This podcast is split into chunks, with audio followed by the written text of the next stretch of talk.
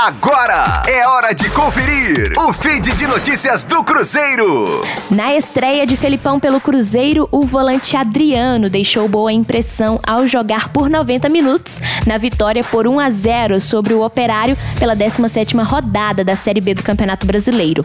O placar foi apertado, porém precioso, já que o time celeste subiu do 19º para o 17º lugar, agora com 16 pontos.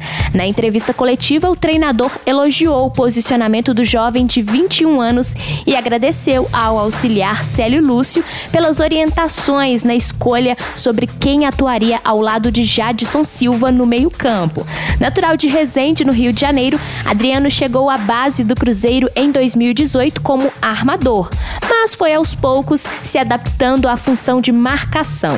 Contra o Operário, ele ficou um pouco recuado em relação a Jadson, seu parceiro de posição, e demonstrou qualidade na transição da defesa ao ataque e para prender a bola em momentos de pressão.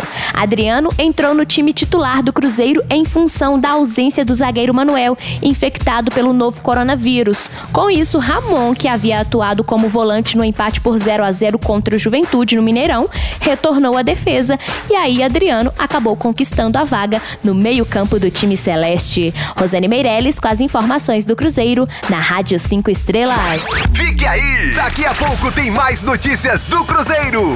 Aqui, Rádio 5 Estrelas.